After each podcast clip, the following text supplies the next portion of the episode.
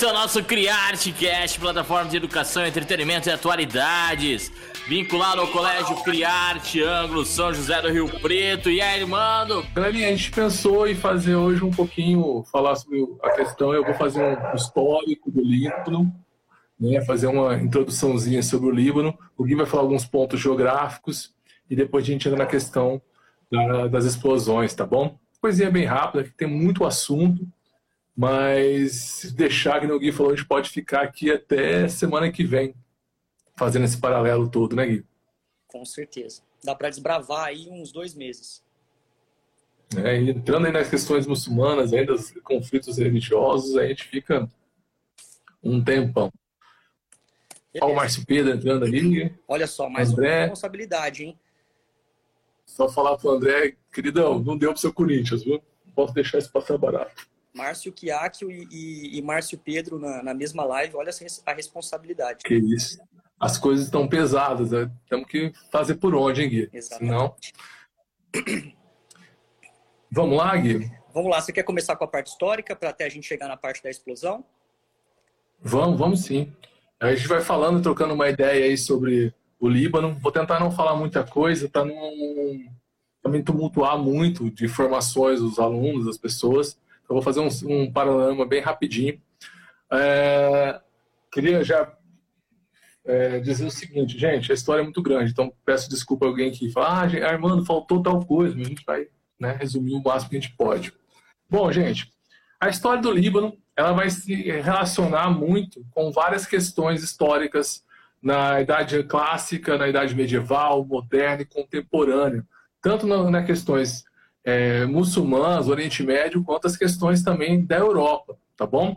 Ah, o início, assim, um, primeiros passos do, do Líbano vai acontecer lá na Fenícia. Sim, os fenícios eram os libaneses. A região do Líbano é a região dos fenícios.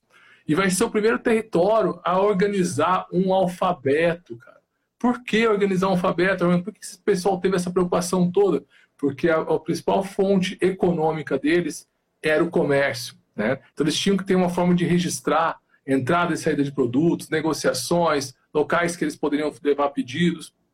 Né? Então eles tinham que organizar um grande alfabeto. O comércio do, do, do Fenícios, eles vão ter início ali com a venda de madeira, né, do cedro, que até é o símbolo oficial da bandeira do livro nos dias de hoje. Eles vão comercializar esse cedro tanto para a Europa quanto para o norte da África. Né? Os processos de mumificação do, do Egito utilizavam um líquido extraído dessa madeira para ajudar na conservação do corpo. Também vendiam com muita maestria, muito poder assim, a parte dos tecidos. A Europa pedia muito por tecido. Tecido é a demonstração de riqueza naquele, naquela época.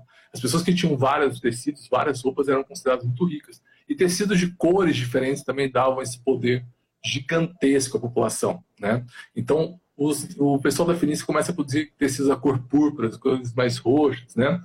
É, depois, com o passar do tempo, os fenícios vão desaparecendo por vários conflitos que vão acontecer, e aí a gente não dá para a gente ficar entrando.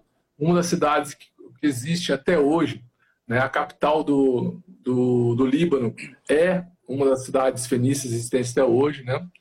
É, e com o passar do tempo, o livro foi desenvolvendo, outras ondas migratórias vão, vão chegando, né? Os fenícios vieram lá da Mesopotâmia, depois outros grupos vão chegando, se fixando naquele local e vai aumentando. Só que não vai deixando de lado a ideia principal, que é o comércio. A região onde hoje é o Líbano, na época da Idade Média, já pulamos um período grandão aí, mas já volto rapidinho, vai ser um grande entreposto comercial, tá bom? Mas antes de chegar na, na Idade Média, que é o pedaço que eu gosto, de Idade Média mexe com o meu coração, queridão. Mas temos que falar de dois períodos ainda. Não, sensacional a Idade Média, cara. Lindo, lindo.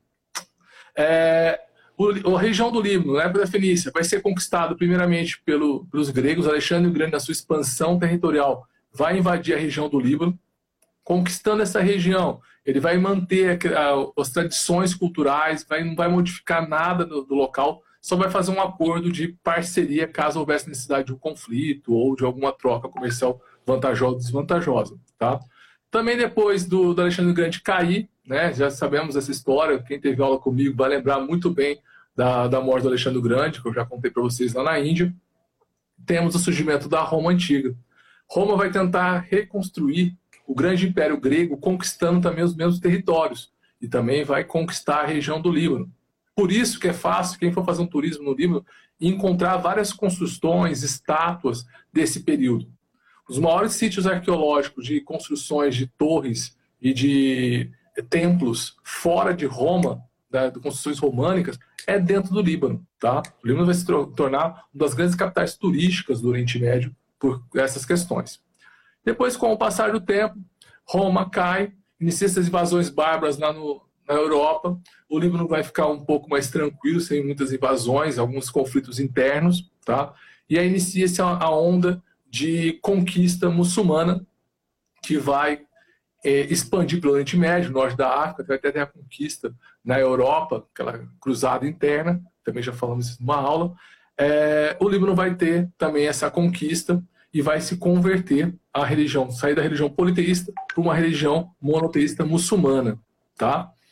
E nesse período ele vai começar, os muçulmanos também tinham a tradição do comércio, presta atenção que eu estou sempre falando do comércio aqui, viu gente? É um ponto principal do Líbano.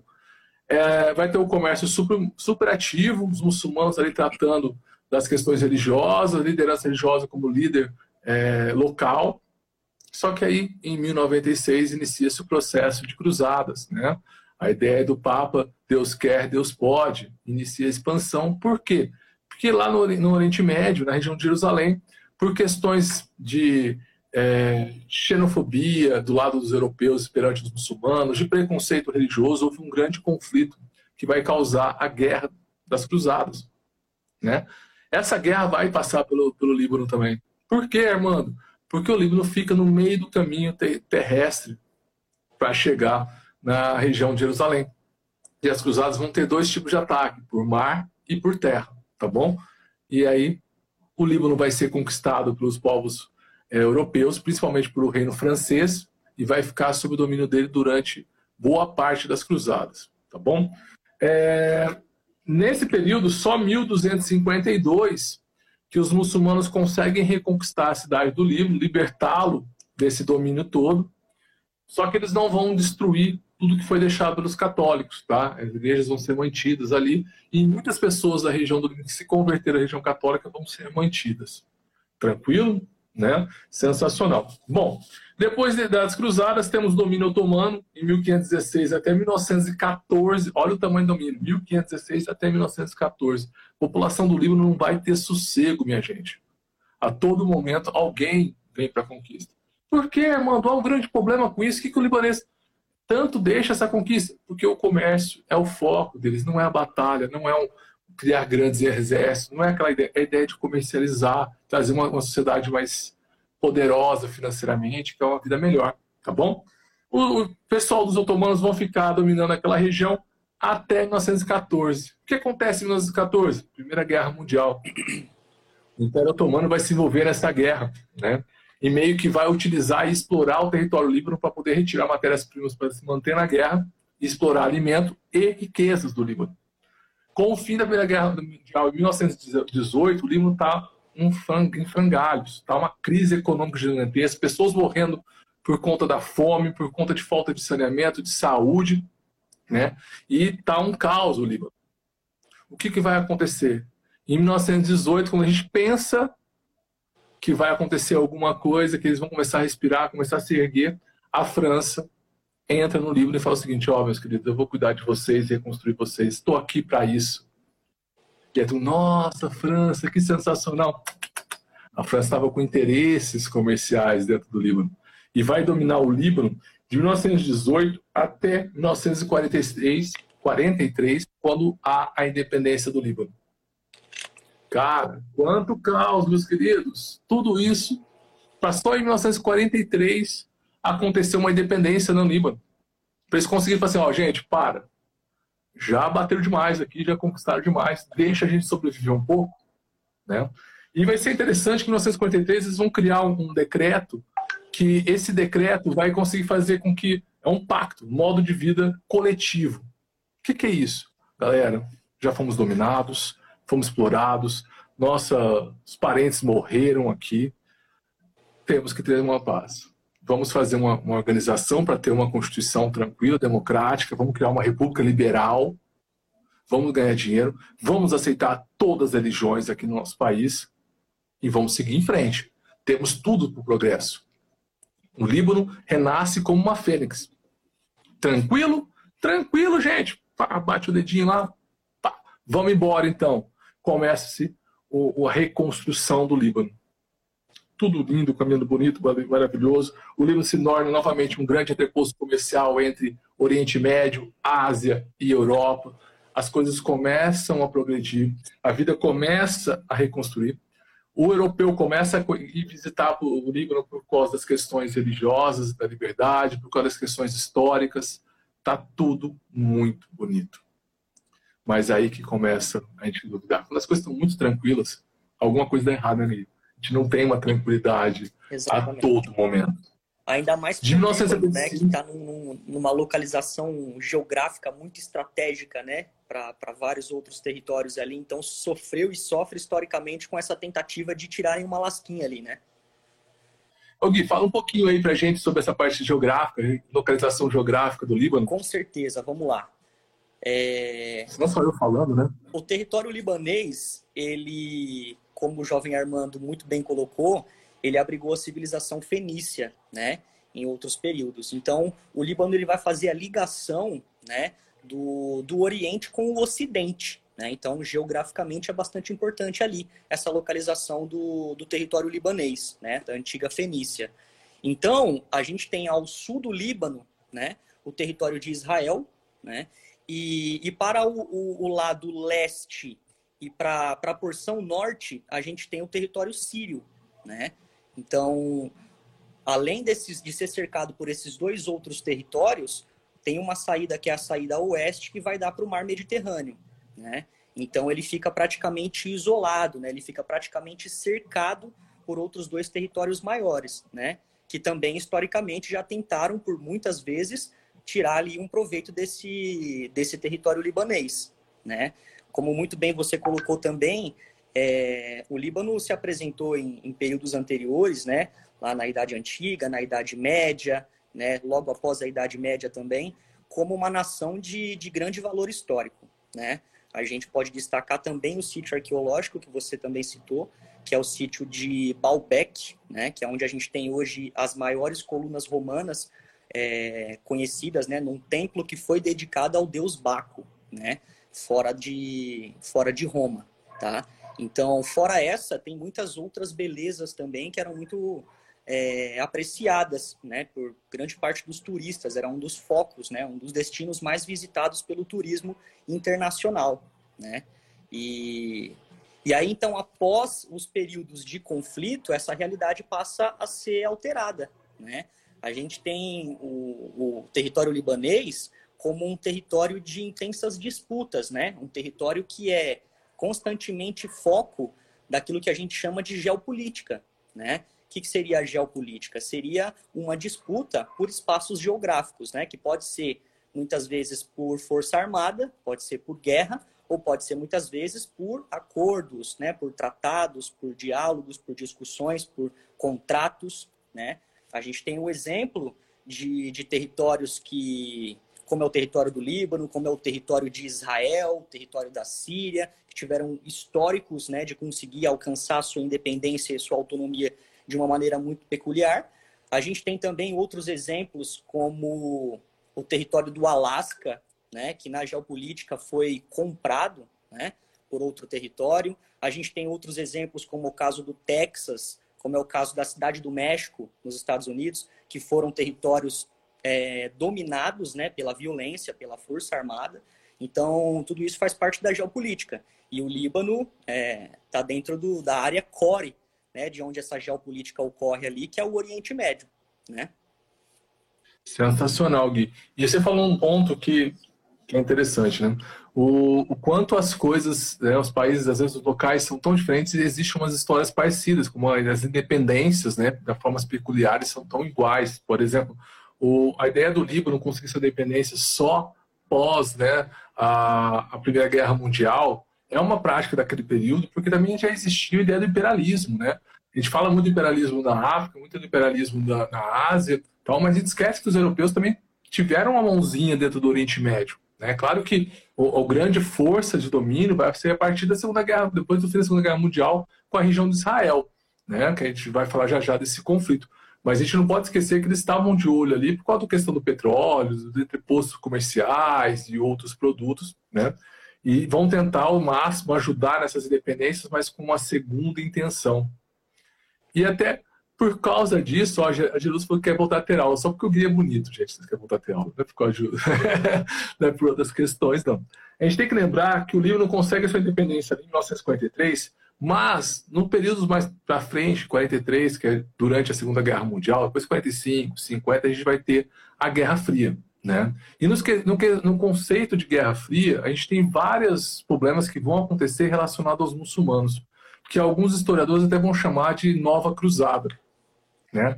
O, o pessoal da região, é, os, judeus que estavam na região da Alemanha, da Europa, durante a Segunda Guerra Mundial, começam a buscar um novo um refúgio, um novo refúgio, porque tem a perseguição nazista. E aí vai haver um acordo gigantesco, depois o Gui vai falar um pouco mais sobre isso, até com maior propriedade, por ser da, da geografia, vai haver um acordo gigantesco com os judeus que, que a Inglaterra vai fazer o seguinte, ó, se vocês voltarem para Jerusalém, uma terra que foi de vocês há um tempo atrás, um bom tempo atrás, e a gente te ajuda e vocês, em troca, vendem o petróleo de vocês a um preço muito mais baixo. Por quê? Quem estava dominando Jerusalém desde a Idade Média? Os muçulmanos. E os muçulmanos estavam vendendo aquele preço do barril considerado um pouco bem, um pouco não, muito mais caro do que os ingleses gostariam de, de pagar. O inglês queria explorar, na verdade, o pessoal. E os judeus vão concordar. E o que, que esse regresso desses judeus para Jerusalém tem a ver com o Líbano? É que acontece o seguinte, meus queridos. Quando os judeus regressam, inicia-se uma guerra de reconquista do território de Jerusalém, que é a guerra entre Israel e o pessoal, os muçulmanos. Né? E essa guerra de, de, de, influência, Jerusalém é pertinho, Israel é pertinho do, do Líbano. E aí vai ter um resquício, vai, vai sobrar para o Líbano. Por quê, meus queridos? Porque no conflito da, de Israel e os muçulmanos, Israel vai ter um poder gigantesco com o auxílio dos Estados Unidos, Inglaterra, França, e militarmente eles vão estar muito mais fortes que os muçulmanos locais. E aí vão começar a expulsar os muçulmanos daquela região, vai ter umas ondas migratórias. E aí um grupo de países próximos de Jerusalém vão criar um, um grupo a favor dos muçulmanos. E uma parte dos muçulmanos do Líbano vão querer entrar nessa liga, né? como o Yasser Arafat, por exemplo.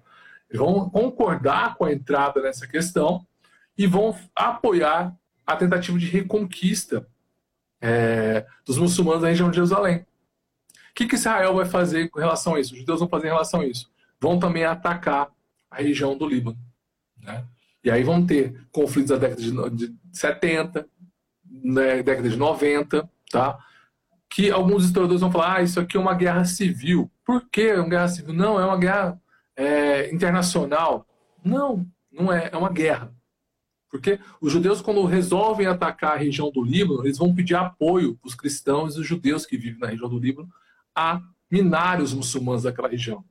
E os muçulmanos vão lutar pelo seu domínio e também tentar ajudar Jerusalém. O que, que vai acontecer? Vão pedir ajuda a outros territórios, né, como o pessoal da Síria, que é um dos casos que o Gui logo, logo vai falar sobre isso. E aí, Jerusalém, né, o Israel, para evitar a ajuda do Líbano, invade o, o sul do Líbano. E o pessoal da Síria, assim, do, dos muçulmanos faz uma barragem para eles não avançarem mais por todo o território, né? E essa ocupação vai ficar até a década de 90, essa dominação toda, tá?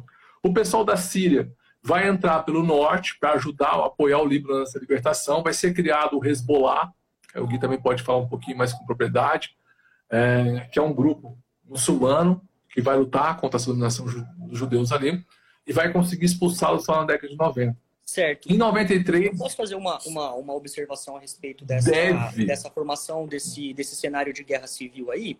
É, que Deve. passou um link com, com as visões geográficas da, dessa situação.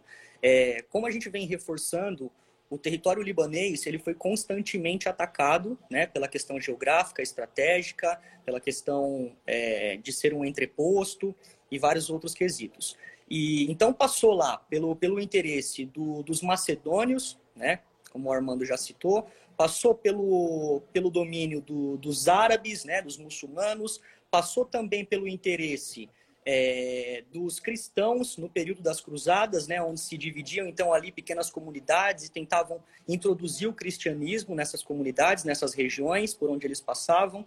Depois também vieram os interesses europeus, né, principalmente da Inglaterra e da França. Então a gente tinha ali também interesses britânicos, né, anglo-franceses. E aí houve uma divisão praticamente é, em duas partes, onde a parte norte, a porção norte do território libanês foi do território do Oriente Médio, de um modo geral, foi dominado e colonizado mais pelos ingleses, enquanto a porção central e sul mais dominada pelos franceses, né?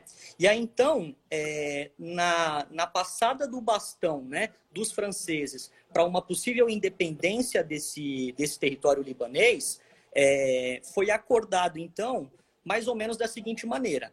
É, como a gente tem uma diversidade étnica muito grande dentro do nosso território, a gente tem cristão, a gente tem muçulmano xiita e muçulmano sunita, a gente tem os drusos, a gente tem os católicos romanos, a gente tem gregos, então a gente tinha uma diversidade muito grande. A gente tem que fazer o seguinte, para evitar conflitos posteriores, visto que o mundo passava por um cenário de grande temor né, pós Segunda Guerra Mundial, é, de reconstrução de vários territórios, de muita gente que passou por guerra, que sentiu então ali o drama, né, de das trincheiras, das mortes, da tortura, da dor, daquele cheiro fétido da carne apodrecendo, né, que em alguns filmes há a tentativa de trazer isso para gente, né, a, a, parte triste, feia, suja, cruel das guerras, né, havia uma preocupação com essas é, com essas com essa posteridade, né, com o que viria depois dessa Segunda Guerra.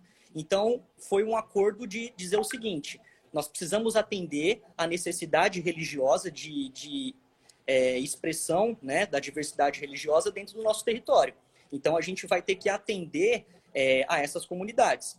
Então, uma forma de tentar introduzir uma certa democracia, mas de uma maneira um pouco diferenciada, foi colocar então algumas comunidades com representantes de acordo com a sua religião, né?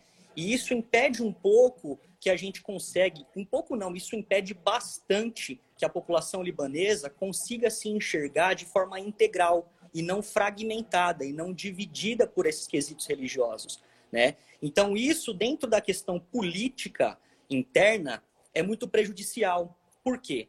Porque como tem muitas fragmentações, muitas divisões dentro do sistema de comando, né, de governo do Líbano, isso dá muito espaço para falta de transparência, né? Dá espaço para corrupção, isso abre espaço para buracos nessa fiscalização, nesse acompanhamento social, nessa prestação de contas, né? Então isso proporcionou um acúmulo né, de problemas, de negligências, e que esses buracos foram sendo tapados por poderes paralelos, né, como milícias, como o tráfico de drogas, como os políticos corruptos, né, que assim como acontece aqui no Brasil, quando a gente tem buracos dentro da nossa sociedade, esses buracos são preenchidos por poderes paralelos. E no Líbano não foi diferente. Nós temos também famílias né, dentro do poder, dentro do governo, que vão passando né, de geração em geração dentro desse comando, até porque é muito fácil você comandar dentro da sua região aquilo que acontece por baixo dos panos. Né? Então, esse ponto é um ponto crucial. Esse ponto favoreceu com que é, a população já fragmentada, já dividida, segregada, separada, é, criasse, então, mecanismos para conseguir chegar a esse poder. Né? Então, virou uma busca pelo poder através de conflitos, que são conflitos muitas vezes armados, até mesmo por grupos de, de população, por grupos sociais.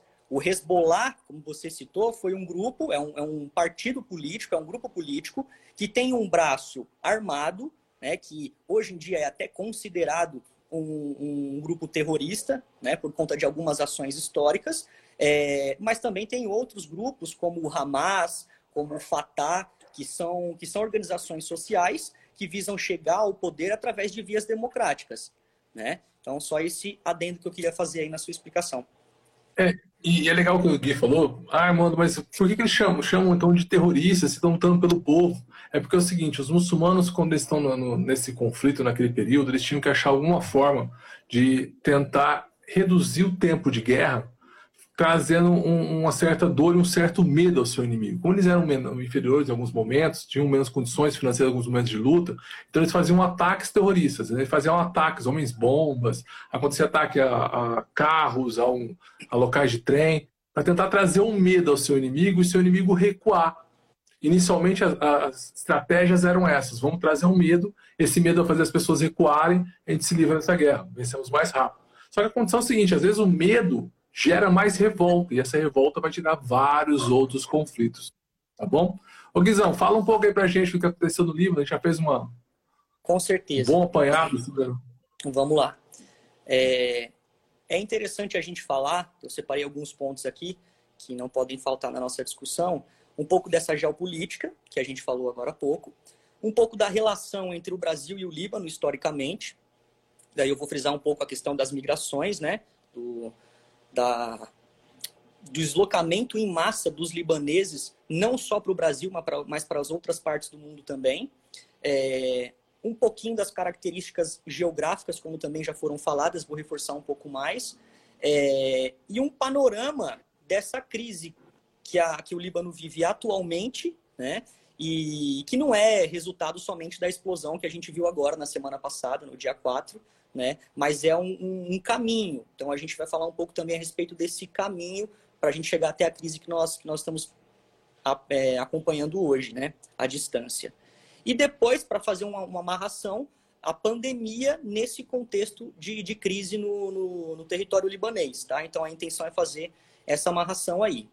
Então, meu povo, é, a gente pode dizer que até 1975 o, o Líbano era tido como o território, a menina dos olhos do Oriente Médio, né? Porque até então é, não, não havia conflitos e mortes, né? Até porque o Líbano não se envolvia nesse tipo de questão, como o Armandão disse, era mais um, um, foco no comércio, um foco na indústria, nas fábricas, nas vendas, né, nas trocas. Né? Eles são tradicionalmente muito bons nesse tipo de trabalho né? Não é à toa que a gente vê é, muitos comércios né, na, no sudeste brasileiro, muitos comércios na, na, região norte também do Brasil, né, próximo ao Amazonas, a Roraima, né, Rondônia, que, que trabalham com o comércio e que são de descendência libanesa, né, porque eles são muito bons nisso. É, de 1975 até 1990, a gente tem um confronto muito intenso, também por questões étnicas, entre os cristãos e os muçulmanos. Né? Então, esse período durou aí 15 anos, né? destruiu todo o território, é... documentos, é... registros culturais, monumentos, pessoas, né? centros turísticos, centros financeiros, principalmente a capital Beirute, né? que tinha ali uma beleza comparada algumas belezas vistas no Rio de Janeiro, para vocês terem uma ideia, né? É, a gente teve um, um, um cenário de, de destruição. Então, esse ponto levou esses 15 anos, de 1975 até 1990, a uma segunda grande leva migratória em direção ao Brasil e a outros países. A gente tinha tido uma primeira grande leva ainda em 1880, mais ou menos, né? Nós tínhamos ali a dominação do, dos otomanos também nesse período, né? E então a população já, já foi forçada, principalmente a população cristã, né? Forçada pelos muçulmanos por questões xenofóbicas, né? Por questões preconceituosas, por questões de intolerância, né? A sair buscar um, um outro lugar por por fatores de repulsão, por perseguição religiosa, por perseguição política, né? Não quase nunca por questões climáticas ou eventos meteorológicos, tá? Mas por questões econômicas, políticas e religiosas. Então, em 1975 até 1990, a gente tem uma segunda grande leva, né? Então ali a gente tem milhões de libaneses que vão chegar até o Brasil. E aí nesse período, nesses 15 anos, a gente teve um dado importante geograficamente falando, estatístico, né? Que aponta o seguinte: é, o Líbano ele tem hoje mais ou menos 7 milhões de habitantes, né? E um número impressionante é que fora do Líbano, né, só no Brasil, a gente tem mais do que o dobro da população que reside no próprio Líbano. Né? Então, o Brasil é o principal destino desses libaneses. Né? Isso já desde 1880, numa segunda oportunidade entre 1975 e também 1990.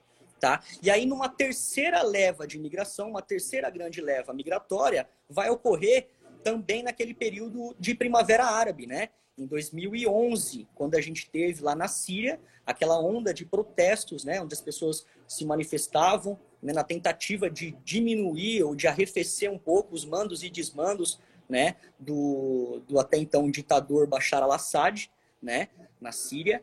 E até onde teve o, o, evento de um jovem que atirou fogo no próprio corpo e correu pela principal avenida da Síria, né? E os sírios têm certa aliança com os libaneses. Nesse período de conflitos, muita gente migrou para o Brasil também. Ô Gui, a Martinha perguntou aqui, ó, tem algum motivo específico para preferir no Brasil? Muita gente que não mora no Brasil né, sabe que o Brasil tem políticas de amizade, de fraternidade, de boa recepção, né? O Brasil não é tido como um país de características xenofóbicas, embora em alguns pontos a gente pode até observar. Mas a visão de fora para cá é de um país amigo, de um país com baixa qualificação, então eles veem uma oportunidade de se inserir no mercado de trabalho, um país com riqueza natural, um país com clima tropical, né? Visto que no Líbano também, para vocês terem uma noção, é... a questão da produção de alimentos é muito dificultada, né? Porque só 20 a 25% do seu território é de solo agricultável, é de solo fértil bom para plantio. Os outros 75% são áreas erodidas, são áreas secas, áreas inférteis. Então, eles procuram lugares onde a sobrevivência vai ser mais facilitada, onde nós tenhamos mais condicionantes favoráveis ao desenvolvimento da sua, da sua sobrevivência, né, para alcançar qualidade de vida. Então, o Brasil oferece todas essas condições. E, e temos uma aceitação muito grande com a questão religiosa também. Né? O Brasil não tem, pelo menos não é uma coisa declarada, aberta, os conflitos religiosos com os muçulmanos, com os católicos, com os evangélicos, não existe esse conflito. Né? Tanto que as nossas empresas até se adaptam. A gente tem, por exemplo, tinha, pelo menos, né? empresas, por exemplo, que faziam abate de frango para vender para a região do Oriente Médio, com toda a forma, o rito de, de abate no estilo muçulmano, tal, para poder não seguir as tradições e não quebrar a parte religiosa. Então o Brasil abraça demais esse, todos os tipos de povos, né? Vai lá, Gui. Exatamente, exatamente. E uma coisa que pesa bastante, que também são conceitos geográficos no, no território libanês, é a questão de ser um país não muito populoso, né, porque ali na faixa de 6 mil, 6.800, né, quase 7 milhões de habitantes, não é considerado um país muito populoso. Mas como a sua extensão territorial é muito pequena, a densidade demográfica lá é muito alta. Né? A gente tem mais de 400 pessoas, 400 habitantes por quilômetro quadrado no território libanês. Né? Então, o território brasileiro, por exemplo, vai apresentar na casa de 20 a 25 habitantes por quilômetro quadrado, visto que o nosso território é muito mais extenso. Né? Então, também tem essa questão da ocupação, essa questão da população por quilômetro quadrado. Né? Então, não é um país populoso, mas é um país bastante povoado, densamente povoado né? E que continua, inclusive, com uma diversidade étnica muito grande. Hoje em dia, a gente tem dados que apontam que mais de 50%, 55% da população se divide entre muçulmanos xiitas e sunitas, né?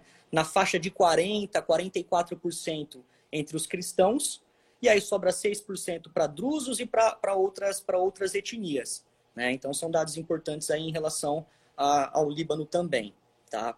Então, meu povo, é, a gente pode destacar que essas três ondas migratórias foram causadas principalmente por tentativas de dominação e abuso, por xenofobia, por questões religiosas, por questões de guerra, por questões de conflitos armados, por ameaça à vida desses libaneses, né? E que utilizavam muitas vezes o porto de Beirute para conseguir desbravar para outros lugares né, para conseguir esse refúgio.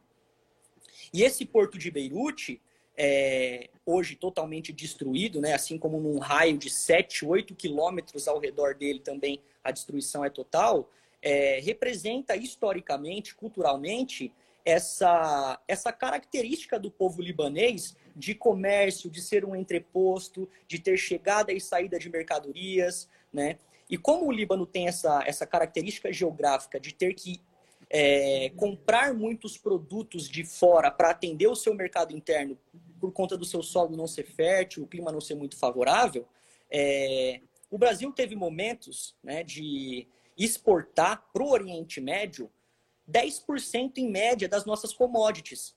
Né? Então, já entrando na questão da relação entre Brasil e, e Líbano, é importante que nós mantenhamos essa relação positiva com o Oriente Médio também com o Líbano, porque nós dependemos muito da exportação de commodities para compor o nosso PIB, né?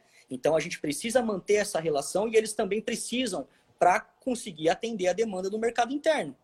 E 60% do que o Líbano compra de commodities de outros países chega pelo porto de Beirute, ou ao menos chegava né? Então agora essa questão também tem que ser colocada na balança.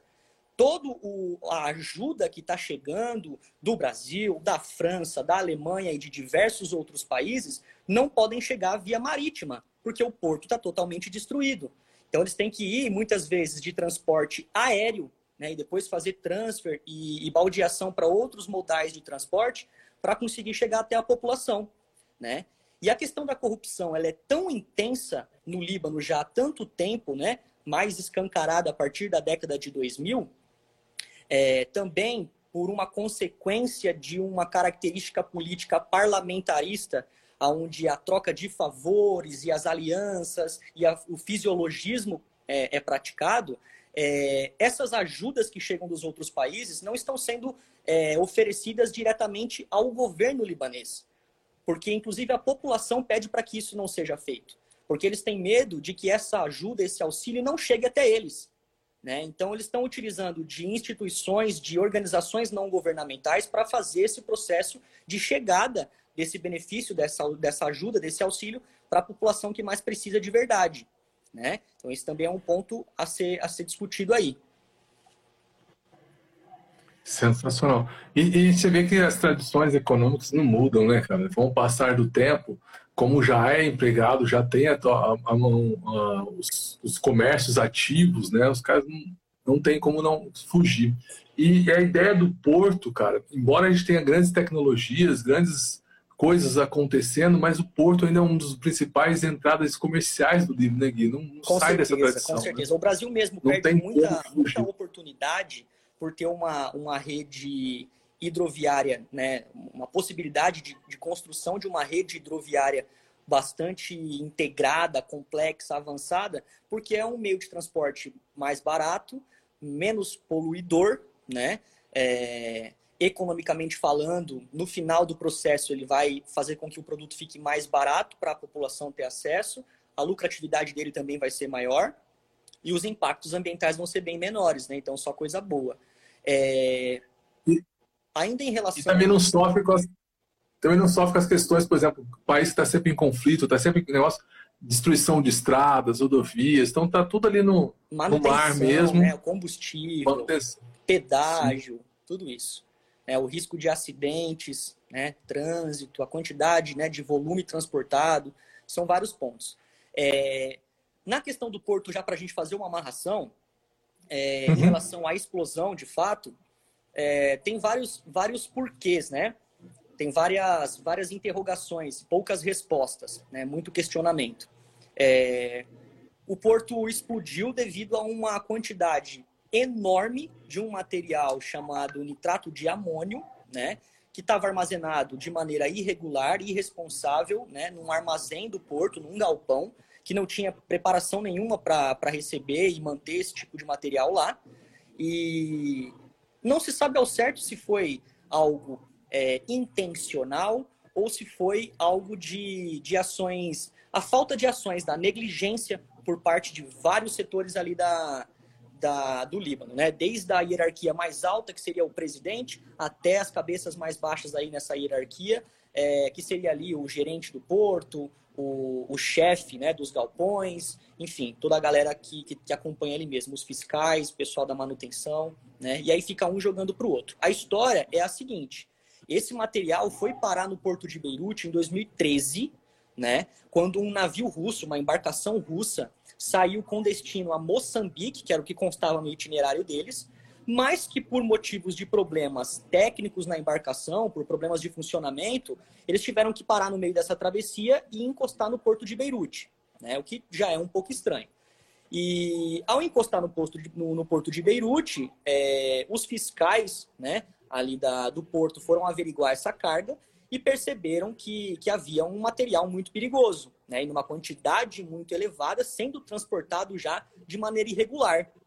Então, eles apreenderam essa embarcação, né, que já apresentava problemas técnicos, e aí eles não pagaram as taxas que precisam ser pagas para manter essa embarcação no porto, mesmo por questões de problemas técnicos, né? E o capitão e alguns tripulantes foram presos no Líbano, né? E aí essa carga foi apreendida, retirada do, do navio e colocada nesse galpão, que a intenção era ficar ali temporariamente, segundo esses funcionários. Essas informações vieram da agência Reuters, tá? E então o esse material apreendido é, foi oferecido a alguns setores da produção libanesa, como o setor de mineração, que se utiliza desse material para a produção de algumas bombas, né, para utilizar na extração mineral. Foi oferecido a algumas empresas que produzem fertilizante, porque esse material também é utilizado na produção de fertilizante, né, próximos ali ao NPK, que a gente utiliza na, na agricultura, né?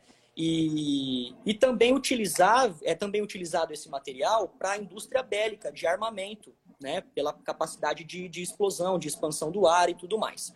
É, esse material não é um material que entra né, em explosão, em combustão sozinho, né? Como outros materiais, talvez a nitroglicerina, né? Ou, sei lá, o urânio, enfim, alguns outros materiais. Ele não.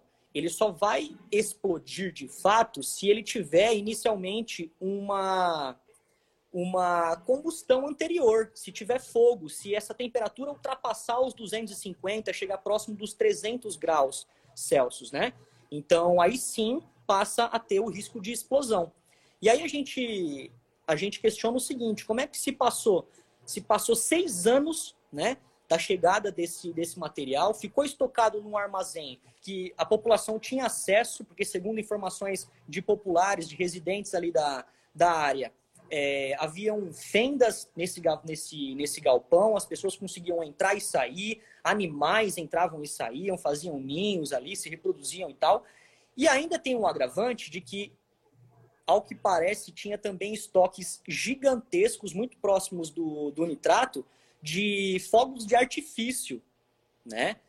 E alguns relatórios, né, depois da, da abertura da investigação, mostram que é, as, as, as autoridades responsáveis por destinar esse, esse material foram avisadas por algumas vezes no decorrer desses seis anos. Em 2015 houve um relatório né, escrito, emitido, alertando essa dificuldade de, de achar um destino e dessa possibilidade da explosão. E duas semanas antes da explosão, houve também um, uma, uma solicitação de retirada daquele material que foi respondida, né, segundo o Michel Aoun, que é o presidente do Líbano, que disse o seguinte: é, eu mandei né, fazer manutenção no, no, nesses galpões. Né? Foi solicitada uma ordem de serviço para fazer manutenção nesses galpões para deixar minimamente adequado. E aí também, segundo informações né, da agência Reuters, a gente sabe que é, essa manutenção não foi feita de maneira correta, pelo contrário. É, a população diz que faziam processos de solda onde as fagulhas e as faíscas caíam ali constantemente em cima desses materiais. Então, olha o risco. Pode ter sido causado por conta disso? Pode. Os profissionais que estavam trabalhando ali podem nem ter tido conhecimento do material que eles estavam trabalhando? Pode, pode ter acontecido isso. Pode ter sido intencional? Pode.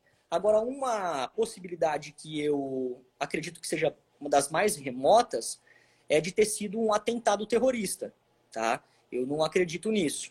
Embora a sensação de temor, né, a mensagem de medo, ela foi passada, né, por conta do processo de globalização, né, que proporciona isso, inclusive isso que nós estamos fazendo agora é fruto do processo de globalização, da gente estar tá junto, porém separado, da gente poder trocar informações à distância, ter acesso né, a esses dados, às imagens. A gente consegue lembrar até do atentado de 2011, 2001, né, as Torres Gêmeas, que a gente já conseguiu acompanhar por conta de ter muitas câmeras já espalhadas, aquela, aquela, aquele drama todo, né, que, que a gente viveu, que a gente acompanhou. Agora a gente pode ver ainda mais, porque são muito mais celulares nas mãos das pessoas para conseguir gravar e proporcionar essas imagens para todo mundo em tempo real, praticamente. Tanto que a gente começa a receber isso no WhatsApp, nas redes sociais, quase que no mesmo momento em que as coisas estavam acontecendo. Então, isso é terrorismo. Embora essa mensagem do medo tenha sido transmitida para nós, eu não acredito que tenha sido um ato terrorista, não, jovem Armandão. Então, Gui, eu, também não acredito. Quando aconteceu, eu fiquei um pouco com o pé atrás do ato terrorista. Só que tem o seguinte: o, o terrorista, ele tem um ego muito grande, cara. E toda vez que ele comete um ato, ele tem a necessidade de assumir esse ato, poder mostrar o porquê ele fez aquilo. Então, por exemplo, quando teve ataque à Torre Gêmeas, Bin Laden rapidamente assumiu o atentado. E aí, depois de um tempo, ele apareceu na televisão lá falou: ah, eu fiz por causa disso, disso e disso.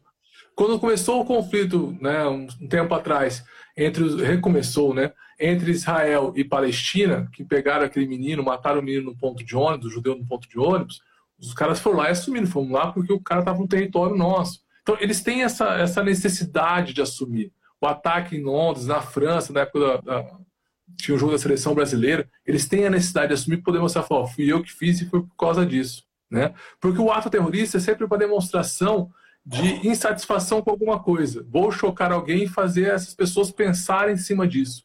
Né? Por meio do medo, como a gente viu o, o Norberto, a Martinha falando um tempo atrás, é um governo, é uma ação por meio do medo. O terrorismo age por meio do medo, que o Gui também falou. Então eu não acredito. Eu acho que pode ser muito mais em cima de uma negligência, daquele negócio que nunca vai acontecer. A gente pode pensar um pouco disso, por exemplo, o Museu Nacional do Brasil, que pegou fogo, o pessoal, nunca vai acontecer, ah, deixar para depois. A, a Boate Kiss, não, vamos jogar um fogo aqui, não vai pegar fogo. Então, esse nunca, as pessoas sempre veem o, o pior lá na frente, não vê com eles. As pessoas se acostumaram também muito com, com uma segurança muito grande e acaba deixando de lado um pouco o que pode acontecer, né? É, o Ricardo colocou, terrorismo é covarde, matar inocente é covardia. É, mas é, é a filosofia desses casos. Eu quero deixar claro, gente, que o terrorismo não é a religião muçulmana, tá bom? Sim, isso é importante. A gente tem que deixar muito claro isso. Os muçulmanos não são terroristas. É um grupo radical dentro da religião que pega a, a dentro do, do Corão a, a ideia da guerra da guerra religiosa uma forma muito radical. Sim, né? que eles têm que defender sua religião. Os fundamentalistas, né? Os fundamentalistas. É, lá em nenhum momento fala que tem que matar os outros. Você pode defender com uma discussão, você pode ignorar a pessoa que não concorda com você. Existem muitos muçulmanos em Rio Preto, tem muitos libaneses, né? o pessoal do Café Conte ali. Muita gente que não tem nada a ver com isso. E acabam sendo taxados, aí queria ser xenofobia, que o Gui falou demais. Por ser muçulmano, as pessoas já colocam, não, o cara é terrorista, o cara já não é isso, tá, gente? Por favor, vamos Exatamente. dividir as coisas. É, nós estamos Oi. chegando ao final da, da nossa live e eu precisava só fazer um, um, panorama a respeito da pandemia, né, que faltou. É, Para gravar um pouco essa, essa situação que nós acabamos de discutir aqui, é, a pandemia está acontecendo, né? Então, dois dias, se eu não me engano, um dia antes da explosão no porto de Beirute, é, o Líbano passava por um lockdown, né? Já vinha apresentando dificuldades no atendimento da população doente pela Covid, né? E aí, então, com a explosão, alguns hospitais foram danificados e, como a gente já disse, né, dos mais de 220 pessoas morreram, mais de 6 mil feridos, centenas de corpos ainda não foram encontrados, centenas de pessoas ainda não foram encontradas né? Foram lançadas ao mar, porque a frente desse galpão é voltada para o mar, então a maior parte das coisas, né, das pessoas, de tudo, todo o material foi lançada é, para o mar, então tem essa dificuldade também. E, e os hospitais chegou um ponto em que eles negavam o atendimento por superlotação. Então, um sistema colapsado de atendimento, né? Por conta também da, da questão da pandemia. Então, é um agravante, né? Que já vinha atuando, assim como as crises sociais, econômicas, né, já vinham atuando, juntou tudo isso numa bola de neve e acabou explodindo junto com, com o galpão no, no porto de Beirute. Sensacional, gente. A gente queria agradecer a todo mundo que está aqui com a gente. Chegamos aí, passamos de 40 pessoas nos ouvindo. É, é um tema complicado, né, Gui? Está se falando, triste. triste. Né? A gente se sensibiliza com a dor do pessoal lá do Líbano, com nossos irmãos do Líbano. E, e, sempre que tiver a oportunidade, vamos fazer uma oraçãozinha, independente da sua religião, para essas pessoas, para todo mundo que está sofrendo essa pandemia. Guizão, você quer mandar um beijo para quem, meu querido? Eu quero mandar um Já beijo para um minha mais nova integrante da família, jovem Luísa, minha menina, recém-chegada aí, alegria da casa, o nosso xodó, que inclusive é a dona da casa agora. Quero mandar um beijo para minha esposa, quero mandar um beijo para todo mundo do Criarte, para todos os estudantes que nos acompanham, para você especialmente Ai, querido, até me emociono quando eu escuto você falando isso. Obrigado, viu? Galera, eu queria agradecer demais a todo mundo que veio, escutou a gente, está aqui nos ajudando, ouvindo, discutindo. Parabenizar o Gui, essa princesa linda que né, puxou para o pai e para a mãe, né, que são pessoas maravilhosas e lindas. É, parabenizá-los mais uma vez. Você também é bonitão, cara, eu acho. É, agradecer o colégio, a vocês, muito obrigado, mandar um beijo para todos. E vamos esperar a próxima oportunidade de estar falando com vocês novamente. Se tiver alguma dúvida, manda aí para o Instagram do colégio, que depois a gente responde, né, Gui? Exatamente. Um forte abraço a todo mundo, um grande beijo. Valeu, Até galera. Mais. Um forte abraço. Tchau, tchau. Tchau, tchau.